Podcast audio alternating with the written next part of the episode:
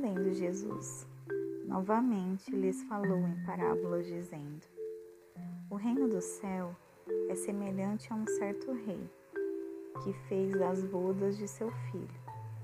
Enviou os seus servos e a chamar os convidados para as bodas. E estes não quiseram vir. Mas, uma vez, ele enviou outros servos, dizendo: Dizei aos convidados: Eis que tenho o meu jantar preparado para preparado. Os meus bois e meus cavalos estão mortos, e todas as coisas estão prontas. Vinde as bodas. Mas, fazendo pouco caso, seguiram os seus caminhos, um para sua fazenda, outro para o seu negócio. E os outros tomaram os seus servos, os afrontaram-lhes e mataram. E, ouvindo disso, o rei irou-se e, enviando os seus exércitos, destruiu aqueles assassinos e incendiou a sua cidade.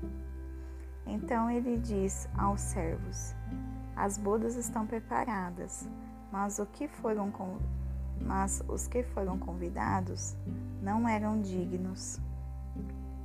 E depois as estradas e convidai para as bodas todos quantos encontrardes. E os servos, saindo pelas estradas, ajuntaram-se todos quantos encontraram, tanto maus como bons, e o casamento ficou cheio de convidados. E o rei, entrando para ver os convidados, viu ali um homem que não estava com veste de casamento, e disse-lhe: Amigo, como entraste aqui, não tendo veste de casamento? Ele e ele emudeceu. Então disse o rei aos servos: Amarrai os seus pés e mãos, e levai-o embora, e lançai-o nas trevas exteriores. Ali havendo pranto e ranger de dentes, porque muitos são chamados, mas poucos são escolhidos. Indo então, os fariseus consultaram entre si ou apanhariam em alguma palavra, e enviando-lhe os seus discípulos com os herodianos, dizendo: Mestre, nós sabemos que tu és verdadeiro e ensina o caminho de Deus em verdade, e sem te preocupar com nenhum homem, pois não reparas na aparência dos homens. Disse-nos, portanto, o que tu pensas? É lícito dar tributo a César ou não? Mas Jesus, percebendo a sua maldade, disse: Por que me tentas, hipócritas? Mostrai-me a moeda do tributo. E eles lhe mostraram um denário.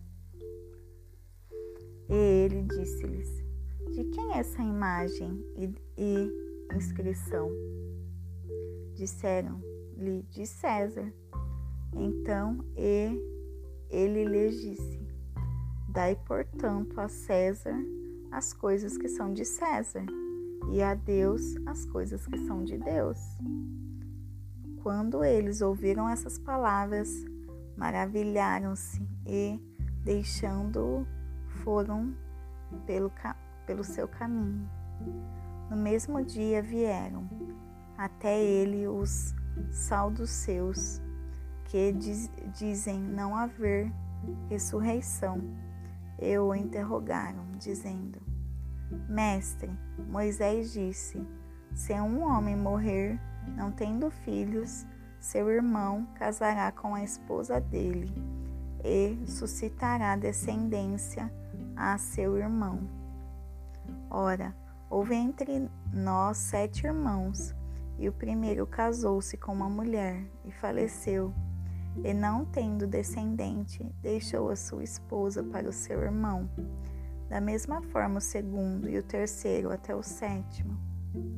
E por isso, de todos, e por último de todos, morreu também a mulher. Portanto, na ressurreição de qual dos sete será a mulher, pois todos a tiveram? Jesus respondendo-lhe, disse-lhes: Vós errais, não conhecendo as Escrituras, nem o poder de Deus, porque na ressurreição não casam, nem são dados em casamento, mas são como os anjos de Deus no céu. E quanto à ressurreição dos mortos, não lestes o que vos foi dito por Deus, dizendo: eu sou o Deus de Abraão, e o Deus de Isaac e o Deus de Jacó. Deus não é Deus dos mortos, mas dos vivos. E ouvindo isso, as multidões ficaram admirados da sua doutrina.